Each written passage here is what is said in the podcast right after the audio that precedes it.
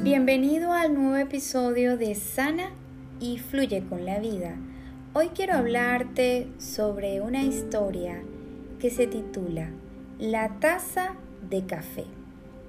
Y dice así, vas caminando con tu taza de café y de repente alguien pasa, te empuja y hace que se te derrame el café por todas partes. ¿Por qué se te derramó el café?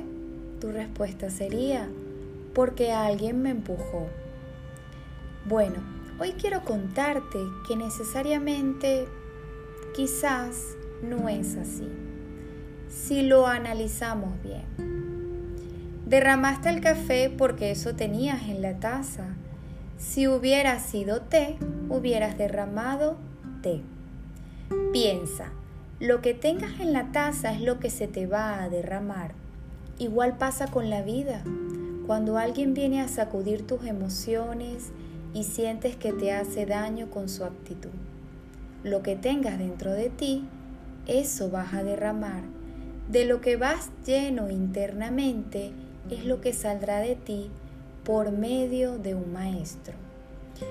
Debes saber que en la vida nos asignan maestros primarios, es decir, estos son nuestros padres, hijos, hermanos, parejas y luego tenemos maestros secundarios, familia, compañeros de trabajo, amigos, conocidos, jefes, entre otros.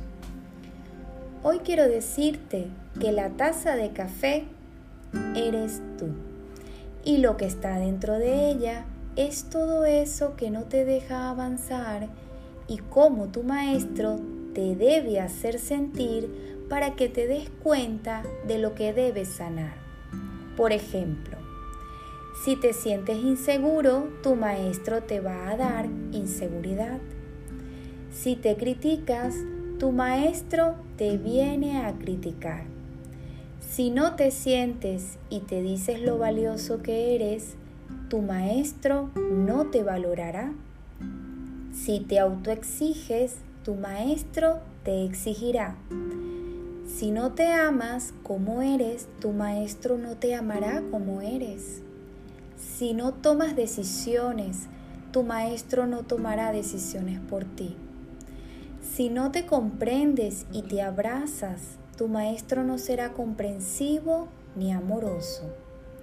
Si te maltratas, con tus pensamientos, con tus palabras y con lo que sientes hacia ti mismo, tu maestro te tiene que maltratar y todo lo que anteriormente te he mencionado. Debe hacerlo tu maestro por amor a ti, para que te des cuenta de que no has sanado y de todas las reprogramaciones negativas que tienes en tu subconsciente de 0 a 7 años que no te dejan ser feliz y vivir una vida plena. Cuando yo entendí esto, comencé a hacer un trabajo diario interno y a observar de cada maestro lo que me quiere mostrar, por amor a mí, para que yo avance en la vida. Qué gran trabajo de los maestros. Y ahora, para culminar esta historia, yo te quiero preguntar, ¿quién en este momento de tu vida es tu maestro? ¿O son tus maestros?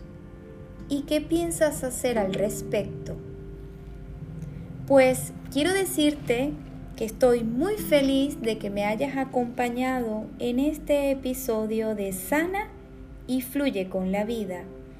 Si quieres que meditemos juntos de algún tema que te interese, déjamelo saber en los comentarios.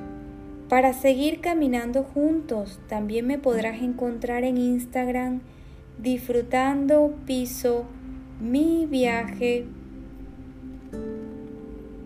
A ver, disculpa, disfrutando piso, mi piso viaje. Te envío un fuerte abrazo y nos encontramos en el próximo episodio. Y vistes, errar es de humanos. Lo dejamos pasar como nubes en el cielo y seguimos adelante. Te quiero un montón.